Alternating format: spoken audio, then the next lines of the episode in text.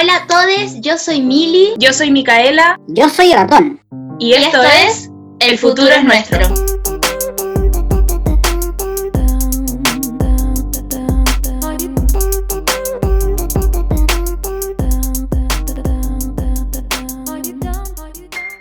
Echar de menos, sí. Sí. Yo creo que ese sería el título de este podcast. Yo creo que tenemos que hablar como de las cosas que nos gustaba hacer o que hacíamos antes. Porque, no sé, como por ejemplo, obviamente que extraño ir al colegio, pero igual sigo como yendo al colegio. Es verdad. Igual, por ejemplo, yo sé que la gente que es profe está como sufriendo por dentro, sobre todo si eres como uno de esos profes que les gusta ser profe y como que les gusta hacer clases, pues, Sí, no como po. hacer esto. Entonces, como que, no sé, De hecho, ayer eh, estaba hablando con una vecina que es profe. Eh, y decía que ella estaba así chata, como en varios sentidos, porque también tiene un hijo, entonces el hijo está chato, ella está chata, sabe que sus alumnos están chatos, como la guía para acá, subir el Word, la clase de Zoom, es como, no estamos acostumbrados. Y además es como pura gente que no quiere hacer lo que está haciendo. Como que por último en el colegio siempre va a haber alguien como positivo o alguien que le gusta la clase. Como que nunca están todos tan modo hate. En cambio ahora realmente todos odian lo que está pasando. Entonces como, no sé, no hay buena energía circulando. De- yo conozco, creo que no conozco a nadie como que le esté gustando es- estudiar en casa. O sea, de- al menos de mis compañeros. O sea, yo conozco gente que se le hace más fácil. O sea, como que puede adaptarse y ha podido adaptarse y le funciona y no es un problema para ellos. Pero no es como que les guste tampoco. Mm. La Mili va a hablar un poco de escalada y un poco de las, Vamos a hablar las un cosas que poco de-. Ay, voy a ponerme a llorar en medio de. No. Yo entrevisté a mi profe, al Pepino, mi profe de teatro. Estuvimos conversando un poco sobre, claro, eh, cómo había sido adaptarse desde su postura de profe, de actor y de espectador a este teatro virtual y ahí nos contaba un poco sus experiencias y también lo que extrañaba. También le pregunté qué es lo que más echaba de menos del teatro, así que escucharemos sus respuestas. Yo voy a entrevistar a. Voy a entrevistar a mm, mi profe de escalada, Nico. Ay, qué pena. Igual yo no hago escalada hace caleta porque creo que una, en, uno, en un programa lo expliqué. Pero ha sido todo un rollo porque no he podido y bueno, tuvimos muy poco tiempo de clases presenciales, como una semana, no sé. Em, y en general eh, esas actividades parten como dos meses después de entrar a clase, como para ver quiénes entran y esas cosas. Em, y claro, como también lo hablábamos en otro capítulo, eh, es difícil porque no sé, podís hacer otros deportes, podís trotar en tu casa o en tu patio, podís eh, hacer abdominales, pero ¿cómo escalas? es como difícil. Yo conozco a una compañera como full motivada que se hizo un boulder en su casa, en su pieza, ese ¿Qué nivel. onda? Sí, en su ¿Cómo le pieza cabe? eh, tiene un boulder. Construyó una cosa de madera, no sé cómo, pero le puso algunas presas y en eso está haciéndolo. Yo la verdad la admiro. eh, yo no podría hacer eso. ¿Qué onda? ¿Cómo construir Eh, un boulder? sí, en tu casa? construir un Igual necesitáis como, no sé. Bueno, es que igual ella hace escalada, hace caleta eh, y como que es muy pro. Este capítulo me hizo recordar un post que publiqué en Instagram cuando llevábamos una semana en cuarentena. Y recuerdo que estaba como dando vueltas en las historias y me recuerdo a este capítulo porque dice, mira, qué curioso que tres de las asignaturas educativas menos valoradas, como el arte, la música y la educación física, sean ahora la mejor forma de mantener un equilibrio en la salud mental y física en estos tiempos tan difíciles de reclusión. Fomentar la creatividad, cantar y tocar en casa, mantenernos activos, las recomendaciones que hacen todos los expertos de salud. Si esto vale para una ocasión tan delicada, ¿qué beneficios nos aporta en condiciones normales? Oh my god. Hay muchas otras cosas que antes hacía creativas y ya no puedo hacer. O que Ah, ya no puedo hacer de la misma manera y siento que ya no funcionan si es que no es como antes. Por ejemplo, teatro. El teatro online no sé, yo siento que, no sé qué opina, bueno, ahí veremos la entrevista del Pepino, mi profesor de teatro, pero para mí el teatro tiene casi todo que ver con lo presencial, o sea, es una experiencia presencial para casi todas las partes, tanto el espectador como las personas que actúan o interactúan, es presencial, entonces como, no sé, hacerlo a la distancia a mí la verdad no me gusta. Qué complicado. Yo fui a ver una obra de teatro la semana pasada o tu amigo que también había, o sea, los papás de tu amigo también habían ido a ver. Sí, pues y harta gente está haciendo eso, o sea, he visto, yo no he ido a ver una. ¿Y cómo era Ratatouille? ¿Sabéis que me gustó? Encontré justamente eso que estáis diciendo tú lo resolvían súper bien. ¿Ya? Porque en el fondo las dos actrices estaban, eran dos actrices nomás. Eh, cada una en su casa igual estaba en vivo. ¿Cachai? Ah, pero no estaban juntas. No, pues estaba cada uno en su casa y en el fondo compartían pantalla alternadamente. ¿Cachai? Bueno, y tenían un montón de otros efectos especiales, como que, como que yo con la, con la cámara, si a la cámara le pusiera un vidrio y deformara mi imagen el vidrio, ¿cachai? Si yo le pusiera un vidrio tipo caleidoscopio y empezara a jugar con eso, ¿cachai? Me pareció súper... Eh, atractiva la propuesta y interesante y, bien explotado la plataforma, ¿no? Yo creo que de seguro que como todo en esta pandemia como que presiona a las artes a modificarse en general.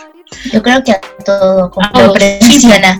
pero no sé, es que igual me pasa que en mi semana yo el año pasado tenía como 5 o 6 horas de arte escénica en la semana porque tenía danza y tenía teatro. Y mm, salía tarde todos los días, de hecho. El año pasado salía como a las 6. Y, pero era muy bueno, aunque salía muy tarde lo pasaba muy bien porque era como en los momentos de la semana en que yo llegaba como a la aula magna y me posicionaba y era como cambiar completamente de mood porque te enfocabas en otra cosa y, y puedes como dejarlas, dejar de preocuparte por o de pensar como tan racionalmente y empezar como a pensar y a expresarte de otra manera a través del cuerpo. Y eso era súper liberador y necesario y como que por eso me gusta tanto las artes escénicas porque te permiten eso. Pero siento que no se logra eso en un Zoom, por lo menos para mí que lo vivía como desde, desde no el espectador. No sé, cuando hemos hecho clases de, con la compañía de danza por Zoom es como que me termino triste así. Como, ¿qué onda? ¿Qué, es, demasiado frustrante como enfrentarse a esa modalidad que no te, no te ofrece ni te llena de la misma manera como lo llenábamos antes. Podemos hacerlo, sí. Y, la compañía de danza lo ha estado haciendo, pero, pero es frustrante porque no es lo mismo. Y supongo que a la Mili también le pasa eso, porque al final podías hacer deporte acá, pero... Es verdad. Sí, además, claro, la mica como decía que salía tarde y no sé, por ejemplo, yo también eh, hay, hay días que salía a las 8 o a las 6. O, siempre pasaba como que eh, terminaba como, no sé cómo decirlo, pero como legalmente, como a las 6, pero nos quedamos siempre como hasta las 7 y media o nos alargábamos porque es súper entretenido estar como, y además siempre teníamos como el espacio después para nosotros solos, entonces era muy genial. Y, y, claro, ahora como que me da mucha pena pensar que no lo puedo hacer, es como, oh, porque ¿cómo lo hago? Y es triste. Bueno, hay que darnos permiso para echar de menos, pues si está bien echar de menos, ¿no? Sí, es verdad. Vengo del simio, la cigüeña de la Dani y de la Eva. Ya aquí estoy. Del colegio con la monja que me tapaba las piernas. Ya aquí estoy. Vengo de la junta de argumentos malos para callarme. Ya aquí estoy. Soy la hija del divorcio y prometí no enamorarme.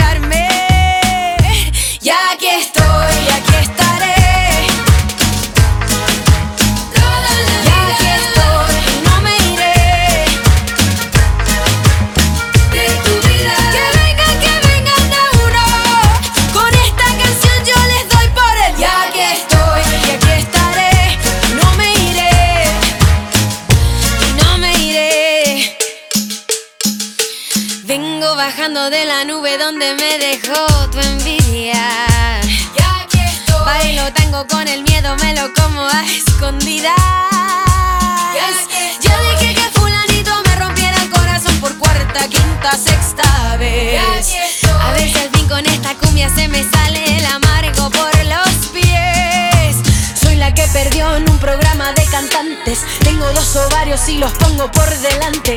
Soy lo que soy, soy lo que ves. Y lo de valiente no me quita lo cortés. Ya que soy, ya aquí estaré.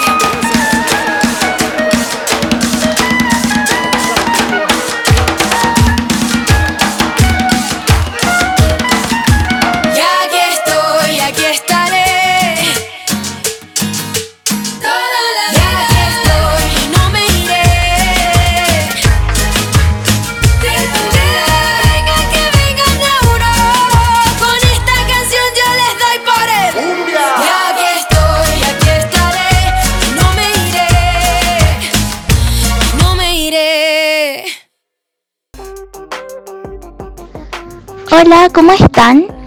En este capítulo vamos a estar hablando sobre las cosas que echamos de menos.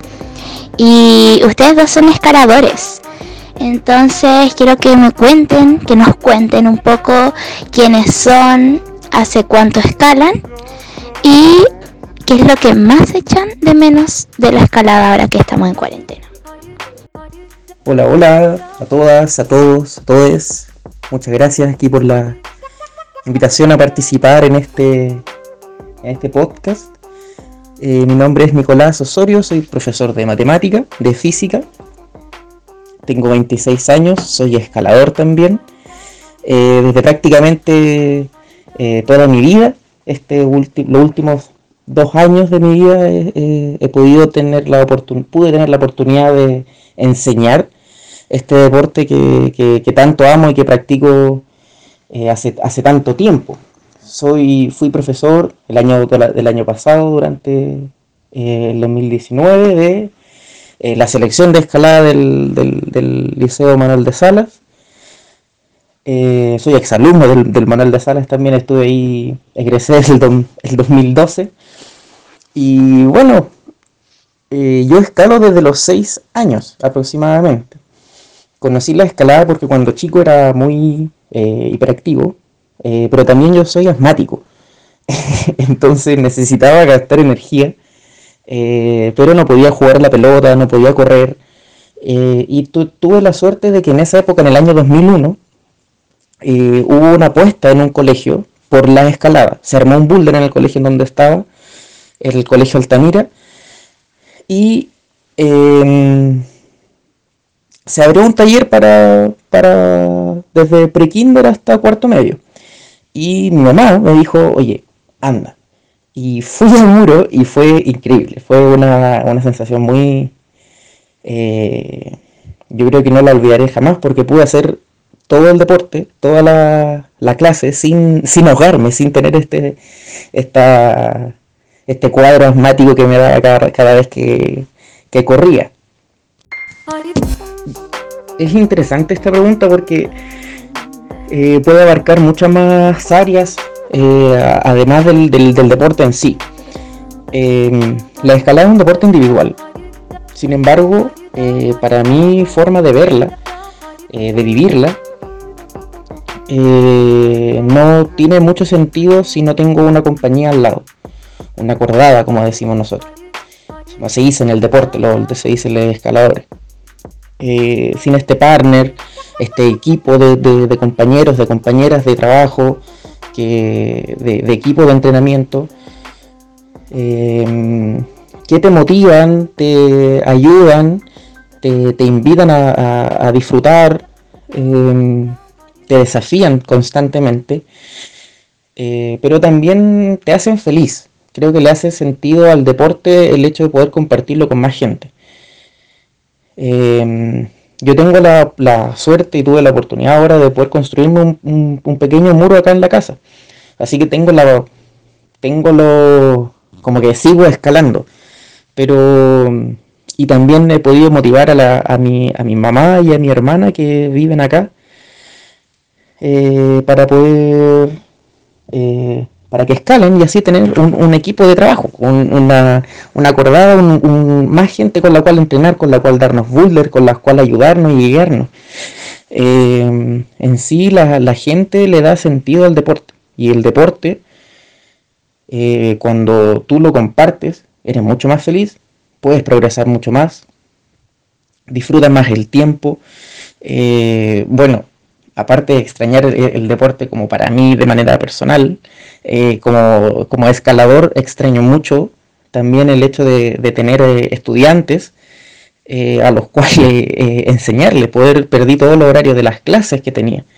Entonces, em, el hecho de, tener que volver a, o sea, de perder ese espacio donde tenía que estudiar un poco más, poder fijarme en cómo la, la gente, los alumnos, las alumnas, eh, mejoraban en el deporte y poder eh, planificar eh, y compartir este conocimiento que uno tiene con, el, con, los que están mucho más animados y que son el, futuro del deporte en general.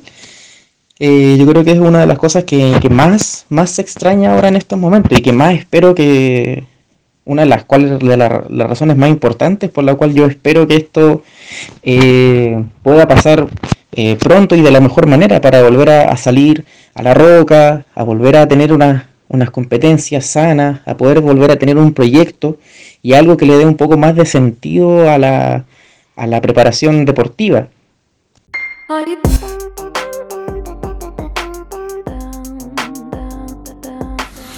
Hola Mica, hola Mili. Eh, bueno, yo soy el Joche, eh, amigo y compañero de la Mica desde muy chiquitito. Eh, escalo desde como segundo básico, yo creo que esos son unos 8 casi 10 años así. me encanta mucho, mucho. Es obviamente mi deporte favorito de toda la vida y siempre va a ser. es muy bueno, a mí me encanta, hace bien para nuestro cuerpo y nuestra mente. Es un deporte súper entretenido. Y yo lo recomiendo mucho como para hacerlo, no solamente como para entrenar o ser como que sea tu deporte, sino como algo para entretenerte, como que debería existir. La escalada debería ser mucho más habitual como el fútbol. Bueno, tristemente como llevamos tanto rato en cuarentena, confinamiento, no he podido escalar hace un buen rato, desde marzo para especificar. Eh, entonces igual es difícil, eh, ha sido difícil este tiempo como que intentar de no perder esa fuerza, esa resistencia que tenía antes, es difícil porque la escalada es un deporte donde necesitamos trabajar sí o sí con la escalada para que nuestro cuerpo no se debilite. Así que ahí he estado haciendo como ejercicio, lo, que puedo, hago entrenamientos y con eso he estado hasta que hace unas tres semanas ya nos sacaron como la cuarentena en mi comuna en Ñuñoa. Entonces he ido a la casa de un amigo que tiene un mini muro y ahí estaba entrenando como una vez a la semana como para volver de a poquito. Y justo a mis papás se les ocurrió la idea como de hacer un mini muro en mi casa. Y obvio que me preguntaran y yo dije al tiro que sí, como que ni lo pensé. Y además me iba a servir como para empezar a entrenar y retomar de a poco la escalada. Ya el muro lo comenzamos como al tiro, ya llevamos como una semana construyéndolo y ya está casi listo, así como que solo le falta el colchonetón por seguridad entonces ahora solo me está moviendo un poquito. Y algo que llevo mucho rato pensando, es lo que más extraño de escalar. Y es que extraño mucho ese tiempo que pasaba con amigues escalando, porque eso es algo que me encanta mucho en la escalada, que eh, creas amistades súper bacanes y que, que al escalar no solo estás escalando, sino también estás conviviendo con mucha más gente que también le gusta lo mismo que tú. Entonces yo creo que eso ha sido lo que más extraño de esto Igual ahora como igual tengo pensado invitar a algunos amigos cuando inaugure como mi muro. Obvio que con todas las medidas y todo. Para escalar y que sea todo mucho más entretenido, obvio. Y eso es todo como mi vida en cuarentena y mi escalada. Les agradezco mucho por invitarme, Mili y Mika. Eso les mando un besito. Chao.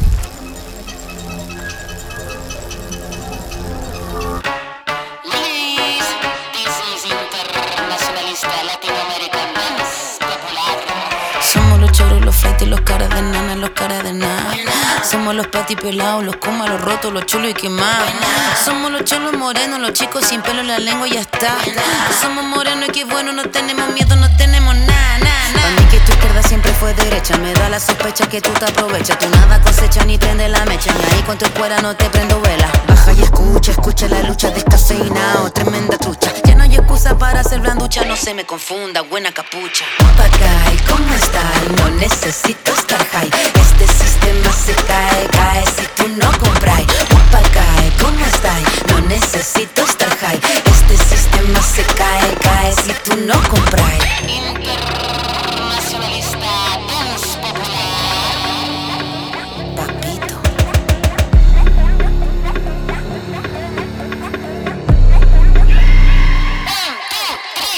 El amigo de todo, no amigo de nadie. Cántalo suave.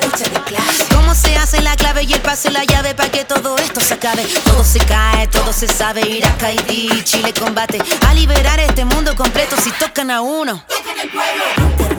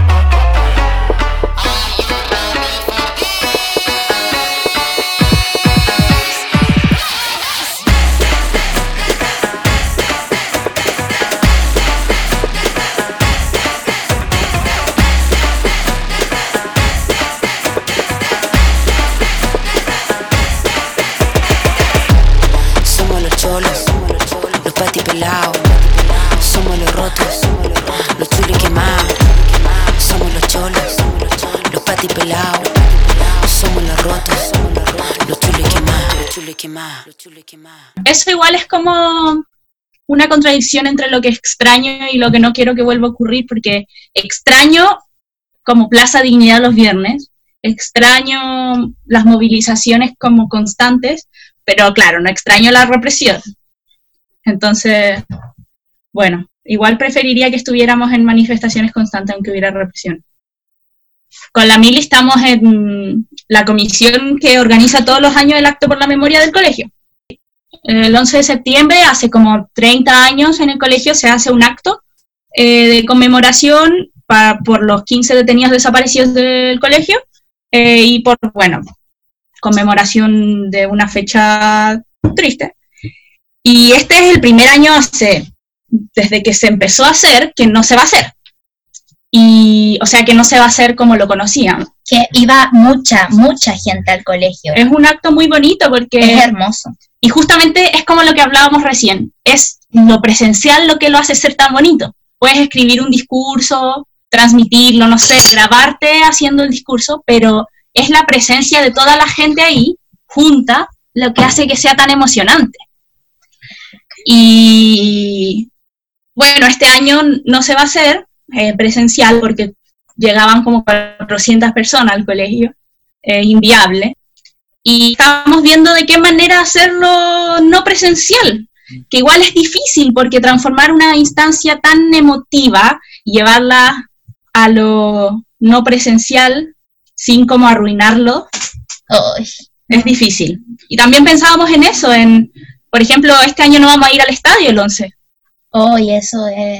ah, Eso me da mucha, mucha pena. La otra vez también me ponía a pensar y, oh, que me daba pena porque pensé como, eh, estamos en agosto, se viene septiembre y el 11 y es como, no, y pensé en el estadio que nosotras desde chicas que vamos al estadio y, y es como tan emocionante, eh, es triste, pero a la vez es bonito, entonces no sé. Y siento que también es como una fecha en la que recordamos más, además de todo lo que pasó y, y como el sentido original de la conmemoración de esa fecha, como muchas razones por las que tenemos que seguir luchando, porque también es un poco de eso, como Exacto. seguir porque las cosas que ocurrieron no vuelvan a pasar y por cambiar, y este año justamente veníamos de un proceso de cambio, en el que, no sé, yo en marzo pensaba que este 11 de septiembre iba a ser como brutal.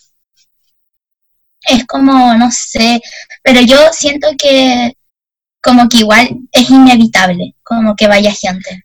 Eso, eso yo lo siento, como que es inevitable que eh, esta fecha que es tan importante eh, no vaya nadie.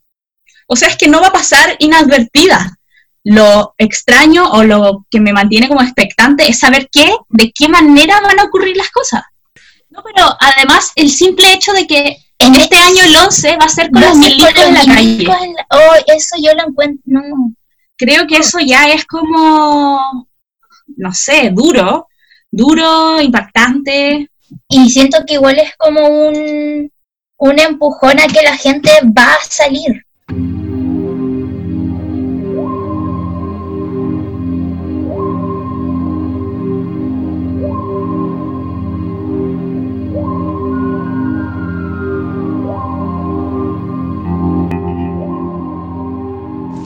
Hola Pepi, ¿cómo estás? ¿Cómo va el confinamiento? Cuéntanos un poco a nuestro público quién eres y a qué te dedicas. Yo soy Felipe Pino Guzmán, eh, soy actor, soy pedagogo teatral y me dedico a, a hacer clases de teatro y de artes escénicas en el Liceo Experimental Manuel de Salas. También me dedico a,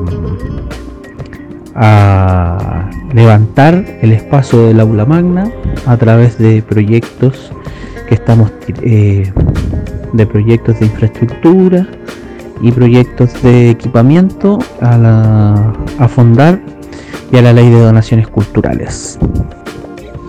Oye Pepi, tú eres actor, profesor de teatro. Em, ¿Cómo ha sido para ti adaptarte a este teatro online, a este teatro a la distancia?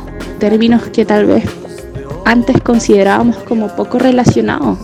El teatro no presencial creo que es un poco extraño y hemos tenido que, profundizar en ello. ¿Cómo ha sido desde tanto como, como actor, como profesor y como espectador? súper entretenida la pregunta. Eh, al principio de la pandemia dije, eh, dije, no puedo hacerlo. No puedo hacerlo, es muy difícil, está muy difícil eh, hacer teatro que no sea presencial, hacer clases de teatro que no sean presenciales, pero pero a medida que fue avanzando y como que también entendiendo de que esto no se iba a acabar, bueno, habría que reinventarse. Desde el punto de vista pedagógico, eh, yo he focalizado los esfuerzos en, la educación vocal. Como entender la voz como, como, como una proyección del cuerpo. Y, y en función de eso puedo hacerlo a distancia a través de, de, una videoclase o, o, de encuentros Zoom. Creo que lo que se hace presencialmente, este tipo de clases, eh, presencialmente online eh, no tiene mucha diferencia en, términos de, del conocimiento que se entrega, que se, que se logra, eh, que, se, que se intenta eh, guiar. Por otro lado, como actor hemos hecho algunos, algunos trabajos que han sido bien entretenidos. hicimos como una escena con mi compañía un cortito de tres minutos donde todos estábamos alrededor de una mesa, pero todos estábamos en nuestra casa, entonces fue un ejercicio actoral de, actuar sin eh, con estando en una mesa redonda, pero pero pero totalmente solo, cada uno grabándose en su casa, fue bien entretenido. Te voy a mandar el, el, link. Eh, y como espectador, eh, ha sido entretenido. A ver, nosotros, el teatro, yo soy convencido de que el teatro nunca se va a acabar. Nunca se va a acabar. Porque tenemos la necesidad de juntarnos. Tenemos la necesidad como especie de juntarnos alrededor de algo o mirando algo que sea en vivo. eh, desde la prehistoria que somos así. Eh, por eso digo que el arte es atávico al ser humano. Tiene una pertenencia muy fuerte, entrañable. Entonces, em, eh, entender de que ahora, pucha, tenemos que, no nos podemos juntar, veamos cuáles son las posibilidades de que nos da, no sé, las plataformas Zoom o hacer cuáles son las posibilidades que nos da eh, los recursos audiovisuales que son propios del cine, por ejemplo, lo que ahora se, hace con, estas pantallas verdes y que, donde se graban las películas de ciencia ficción. Y eso tratar de llevarlo al teatro, tratar de llevar cosas en vivo. Eh, es una investigación que, que han hecho eh, les profesionales que, que, está, que está bueno, les que las, les artistas que, que tenían presupuesto para hacer eh, em, obras este año se tuvieron que adaptar y comprar una pantalla eh, verde, comprarse una cámara y, darle por ahí y, y, grabar en sus casas y, y darle por ahí, eh, se le ha dado mucha importancia al texto, al texto como tal, como, como a, las palabras, porque ya no, no, no podemos hacer muchas propuestas escénicas, porque es muy, es, muy acotado lo que nosotros podemos hacer en términos de video. Eh, entonces se le da mucha más importancia al texto y a la actuación en, en particular más que al montaje, un montaje más grande. Está bueno, está bueno, está entretenido. Eh, han habido muchas discusiones de que si es verdad, si es que esto es lo que estamos presenciando, ¿es teatro o no es teatro? Como si fuera como, ¿es merengue o no es merengue? Y al fin y al cabo, es rico igual. está bueno, está bueno. De que sea teatro o no sea teatro, realmente una, es una discusión un poquito estéril. Algunos pueden decir que sí, otros pueden decir que no. Va, es una manifestación artística y que estamos eh, en pandemia y, y los libros después van a hablar de esto. Está bueno igual. ¿Y qué es lo que más te hace falta o extrañas del teatro? Eh, lo que te decía antes, lo que más extraño es juntarnos, es juntarnos de ahí, de... Yo personalmente, Mica, eh, eh, voy al teatro, voy al aula magna. He ido, no sé, cuatro veces. El lunes voy a ir de nuevo. Porque em, encuentro que es un, nuestro teatro es un, espacio muy em, muy rico y, y extraño las luces, extraño eh, poner la, música todo chancho, eh, extraño, no sé, enfocar, extraño la gente, extraño tocarnos, como saber que estamos cerca, eh, extraño emocionarnos juntos, juntes extraño desde el punto de vista pedagógico, ¿sabéis lo que más extraño? Es ver los ojos de una persona aprendiendo. Eso es como una, una cosa que no he podido ver acá, en, todo este proceso de pandemia. Y porque eso se ve ahí, ahí. Yo me, uno se da cuenta estando ahí juntos. No se da, no se da cuenta eh, a través de una pantalla. Y eso es, claro, es como una de las cosas que más extraño. Reírnos juntos, poder, poder. No, no, no quiero decir que no nos hemos reído juntos, pero pero no es lo mismo a través de una pantalla. Eh, la presencialidad, el, el, el, hecho, el hecho teatral eh, por, por, por, por definición, ¿cachai? Como estar en un teatro, estar en un escenario, movernos juntos, eh, hacer, hacer escenas juntos, improvisar juntos, estar ahí en vivo, con el cuerpo así activo, con, el, con los sentidos abiertos, como para poder entablar una relación corporal, física, em, emocional, verbal. Em, eso, eso es lo que extraño. Lo que estamos haciendo es un, es un, parche nomás. Desde tu perspectiva, ¿crees que las artes escénicas deberían incluirse en nuestra formación educativa eh, desde la escuela, por ejemplo? ¿Y por qué? Las artes escénicas deben ser incluidas en el currículum mm, eh, de la escuela de la escuela mundial.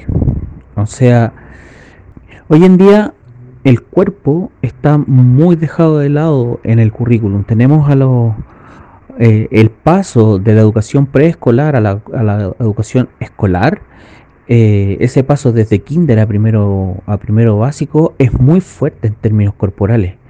Desde, desde tener una sala de clase eh, llena de juegos y, ad hoc al, a la a la corporabilidad del niño, con los libros abajo, con, con los con sectores de juego, con sectores de lectura, eh, se pasa a una, a una sala de clase eh, frontal, donde una profesora explica y donde el cuerpo está confinado a, a, estar eh, escuchando y mirando detrás, de un, detrás de un banco y sentado en una silla. Ese cambio es muy brusco y, ese y, desde ahí en adelante el cuerpo está, mm, tiene dos o cuatro horas semanales a través de la, de, la asignatura de educación física y más nada. El cuerpo hoy en día está muy ausente en la escuela y el cuerpo creativo está, está más ausente. Hoy en día eh, eh, necesitamos caminar hacia, hacia, hacia cultivar el cuerpo desde la creatividad, desde el juego creativo, desde poder eh, eh, seguir el mismo cuerpo que nosotros veníamos trayendo desde la educación preescolar. Eh, ahí hay una castración de, de, todo lo, lo, que viene a ser la creatividad en el, desde, desde la mirada corporal. Entonces, por eso los niños en, en los recreos se pegan eh, y salen, salen corriendo porque necesitan, necesitan eh, moverse. Estar una hora, una hora y media sentado al, frente de, mirando una, una pizarra o, haciendo trabajos grupales eh, confinados en una, en una silla nos pasa la cuenta y nos pasa la cuenta también en nuestra salud mental. Hoy, hoy en día tenemos mucho, muchos problemas de, de control de impulso en los niños de, en los niños de, de primero, segundo básico, de, de los, de, los primeros años de, de, la educación escolar. Entonces es muy necesario que, que, el cuerpo sea tratado desde, desde la creatividad, desde el poder jugar, el poder saltar, equilibrarse, eh, jugar otros roles, eh, con, conocer eh, experiencias estéticas a, través del cuerpo. es un aprendizaje y es un área del aprendizaje en sí mismo. La creatividad, descubrir cosas a través del cuerpo, en el cuerpo, para el cuerpo. eso. Por lo general, las artes, eh, lo que tiene que ver con el cuerpo, con nuestras emociones, eh, es tildado como de poco útil, de menos importante, no solo en un ámbito educativo, sino también socialmente. Y hoy, estando encerrados, eh, todos buscamos un poco recurrir a estas áreas, a estas áreas más creativas, más, más experimentales, más de autoconocimiento, de expresión. ¿Cuál es tu visión al respecto? Uh, senda pregunta. Eh, claro, hay un hay un dicho de Zurita, de Raúl Zurita, que dice eh, la poesía no puede hacer la revolución, pero no existe revolución sin poesía. ¿Qué es lo que me refiero? Que el arte es un parámetro atávico al ser humano. El ser humano no puede, eh, no, el, arte es propio del ser humano. Eh, eso por un lado. Y por otro lado, eh, se tilda de menos importante a las artes corporales, específicamente dentro de la, de la vida cotidiana en general, porque mm, estamos acostumbrados a que a que el cuerpo sea políticamente correcto, eh, sea eh, que el cuerpo sea capaz de obedecer, que el cuerpo sea capaz de, de resistir, y eso eh, en la vida cotidiana no se toca, sino que se, se pone por omisión. Eh, entonces no se le da un poco, no se le da la importancia que se requiere al cuerpo y al autoconocimiento. Creo que específicamente ahora en pandemia eh, nos hemos dado cuenta lo, lo, muy importante que es eh, dedicarle ciertos, ciertos momentos del día al human body. Porque si no, porque la salud mental está, está muy en juego está muy eh, delicada y la salud mental se, se trata también con, con poder eh, dedicarle tiempo al, al, human body. Agradecerte Pepi, muchas gracias por tu tiempo. Eh, a mí, bueno, tú eres una persona que yo valoro mucho y agradezco mucho poder conversar contigo. Y por último, eh, preguntarte qué crees que deberíamos aprender o sacar positivamente de esta experiencia de confinamiento eh, como personas y como personas que gustamos de, las artes escénicas. ¿Crees que, ¿Crees que va a ser diferente? ¿Crees que deberíamos cambiar, aprender eso? Qué, qué extraña la última pregunta. Positivo de sacar de este confinamiento es quizás es entender eh, la importancia de estar juntos todos en un espacio físico eh, aprendiendo juntos aprendiendo del otro aprendiendo con el otro con el otro eh, yo creo que, entender la importancia de eso. Cuando, cuando uno eh, no ha conocido la oscuridad, tampoco puede entender la importancia de la luz. Entonces ahora como, como, estamos en este confinamiento, no, quizás no nos damos cuenta de la importancia que tiene, que tiene estar afuera, estar, estar juntos. Entonces, como el ser humano también entiende la vida a través de contrastes. Eh, entonces, por ahí quizás eh, entender la importancia de, estar juntos y sacarle el mayor provecho a eso. Eh, de estar atento y cómo el cuerpo se, se comporta en, ese, en, esa, en esa relación. Eh, y, entender la importancia que tiene el en las cosas en vivo, el teatro en vivo. Nosotros nunca vamos a reemplazar al cine. El cine es muy importante y tampoco el cine tampoco tampoco va a poder reemplazar nunca el teatro. Nunca jamás. Eso no va a pasar nunca. Y eso es lo bonito. Porque desde la prehistoria que estamos practicando teatro. Entonces, eh, nada, como apenas se pueda volver a, a, a expectarnos, a expectar una obra, a, a mirar, a, disfrutar de las cosas en vivo. Entretenida tu pregunta, amiga súper entretenida. Como que hablo y pienso, porque no me había puesto a pensar un poco de, ¿Qué podemos, qué podemos sacar de bueno de esto, de esto, de, de esta situación tan extraña? Que aparte, aparte, que el, que, que el gobierno lo ha llevado tan mal.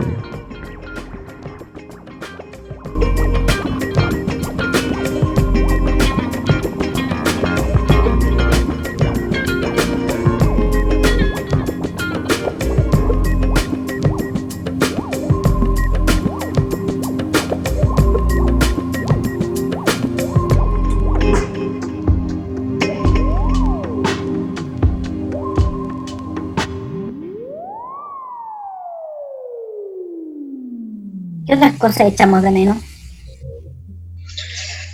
Eh, yo echo de menos mucho a mi abuela, la Katy, y a la Yaya, y a la Lala, mis abuelas. Em, y las echo de menos porque a la Katy, por ejemplo, la veía siempre muy seguido y ahora hablamos muy poquito. Y eso me da mucha pena, o como la señal, nunca tenemos buena señal, nunca podemos hablar como largo y no sé, es muy triste. Eso, eso me da pena, como una cosa que extraño y me da mucha pena. Yo extraño como algo trivial andar en metro. Nunca pensé que iba a decir esto, porque nunca me gustó mucho andar en metro. Siempre preferí, de, hecho, al principio yo era de las personas que prefería andar en metro como por ver lo que hay afuera y como aire y un poco más como de no sentirse tan atrapado, qué irónico. Y después me gustaba mucho más el metro porque al, también al ser una persona siempre impuntual, el metro me, me daba un poco de estabilidad en cuanto a tiempo, entonces sabía que si me demoraba cinco minutos de aquí al metro, tomaba el metro y en diez minutos estaba en otro lado. Y era como más concreto y eso me permitía salir siempre atrasada y no llegar tan tarde. Es verdad. Y ahora echo de menos andar en metro. ¿Tú qué echas de menos, ratón? Eh, sí, también juntarnos con los amigos. Manuel Rojas, Exactamente. también echo de menos Manuel Rojas. Qué brígido eso, como que, no sé, lo encuentro demasiado como que estás arriesgando tu salud al salir y como que, no sé, lo encuentro demasiado como, a mí me, es que ya a mí me da miedo todo, la verdad. Soy miedosa hacia todo. Cuando eh, esto del coronavirus ahora ya no me da tanto miedo, No, la espera. verdad. La Mili cuando, cuando estaba como en el mundo del ébola, ¿te acordáis? cuando fue Oh, como yo- pic de ébola, la Mili lloraba por el ébola. Yo lloraba.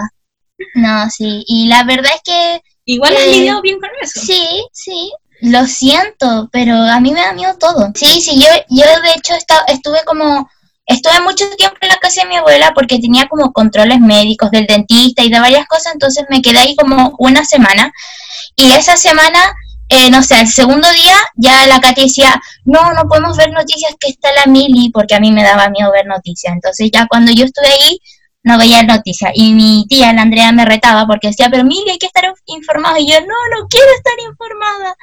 Bueno, es Como- que hay que dosificar, hay que dosificar. Sí, porque después yo pensaba que va a salir que ahora el bicho, no sé, te vuelve loco, no sé, iba, me daba miedo, no quería saber nada más de eso.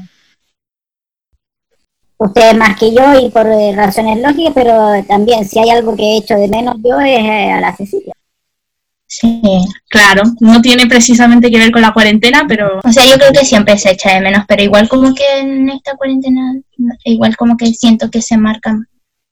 Las emociones y los sentimientos en ese sentido están más a flor de piel, pues, entonces sí, he hecho más de menos a la Ceci. es verdad. O sea, siempre he pensado que lo que más extraño de mi mamá es como conversar con ella. Como incluso tal vez más que su presencia, porque siento que, no sé, eh, diferíamos mucho en horarios y como que el- más que el tiempo como de estar juntas es como con poder volver a conversar con ella, eso es algo que he hecho de menos. Saber su Oh, opinión sobre ciertas cosas que han estado eso. pasando. Como, ¿cómo estaría mi mamá en estos momentos? No Yo sé. creo que igual estaría un poco insoportable, como todos, pero pero yo también cuando fue la revuelta también me hizo mucho pensar en eso, porque bueno, mi mamá siempre fue como muy power en todo eso. Entonces cuando fue la revuelta igual como que pensé, yo me recuerdo que estaba con la Bernie, como que pensamos como, hoy ¿cómo estaría la Ceci en estos momentos? Decía la Bernie.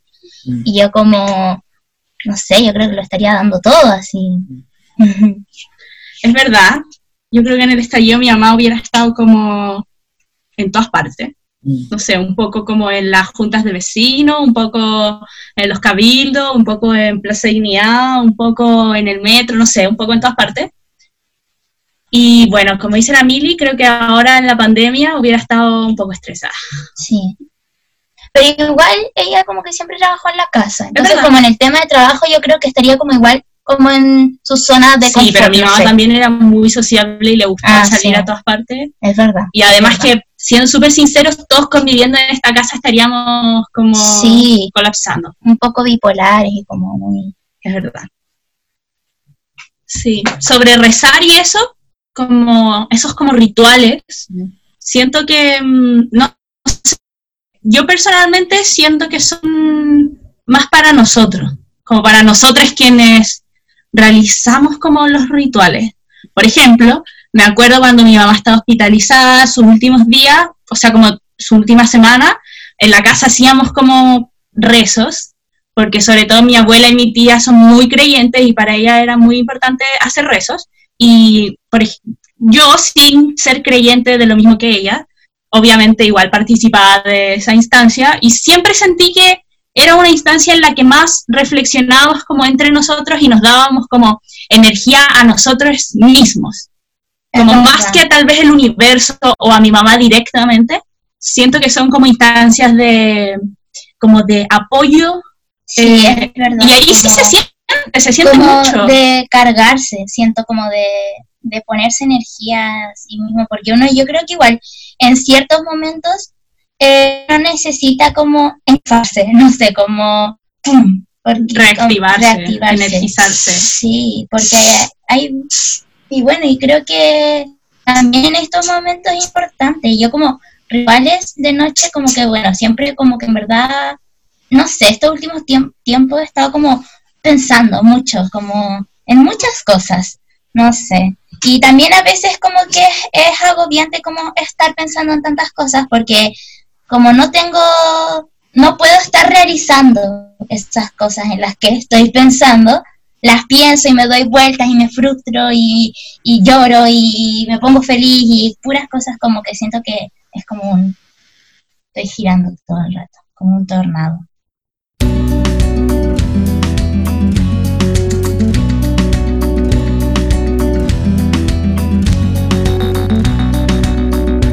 Que ir obligado a misa, ya toqué en el piano para Elisa, ya aprendí a falsear mi sonrisa, ya caminé por la cornisa, ya cambié de lugar mi cama, ya hice comedia, ya hice drama, fui concreto y me fui por las ramas, ya me hice el bueno y tuve mala fama, ya fui ético y fui errático, ya fui escéptico y fui fanático, ya fui abúlico y fui metódico, ya fui púdico, fui caótico, ya leí Arthur Conan Doyle, ya me pasé de nafta gasoil, ya leí a Breton y a Molière, ya dormí en colchón y en somier, ya me cambié el pelo de color, ya estuve en contra y estuve a favor, lo que me daba placer ahora me da dolor, ya estuve al otro lado del mostrador. Y oigo una voz que dice sin razón, vos siempre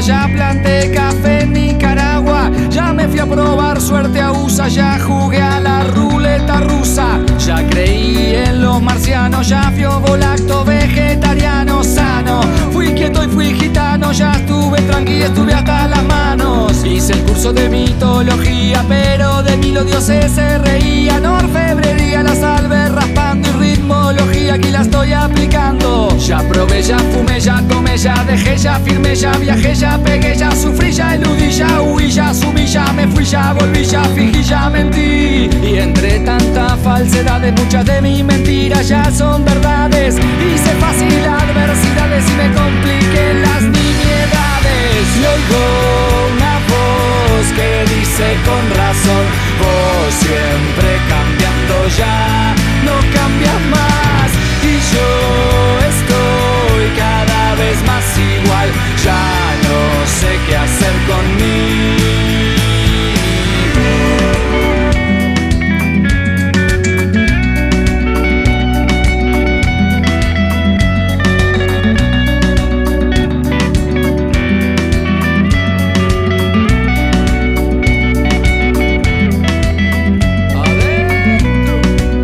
Me lifting, me puse un piercing, fui a ver al Dream Team y no hubo feeling. Me tatué al Chen una nalga arriba de mami para que no se salga. Ya me reí, y me importa un bledo de cosas y gente que ahora me da miedo. Ayuné por causas al pedo ya me empaché con pollo al espiedo. Ya fui al psicólogo, fui al teólogo, fui al astrólogo, fui al enólogo. Ya fui alcohólico y fui la peta, ya fui anónimo y ya hice dieta. Ya lancé piedras y escupitajos al lugar donde ahora trabajo. Y mi legajo cuenta el estajo que me porte bien y que arme el relajo.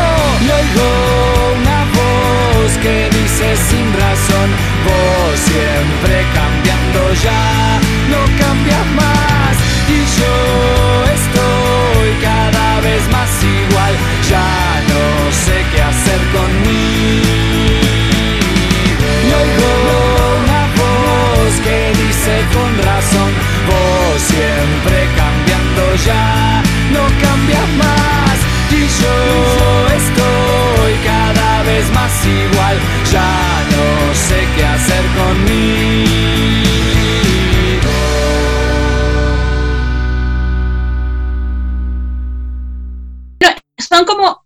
Antes marcaban nuestra cotidianidad, po.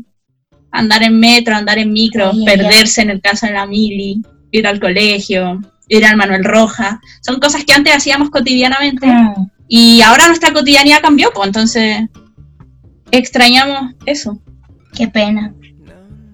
Es No que sé. hablando en serio y de las cosas que extraño, yo siempre lo he dicho en este podcast, extraño conversar con la gente de cosas, de cosas interesantes.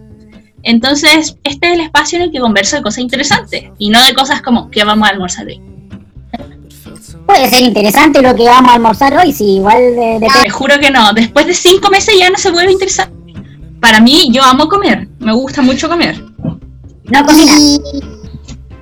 No tanto. De hecho, es como desgraciado porque para el nivel que me gusta comer debería gustarme más cocinar. Si no, como que se desequilibra el universo.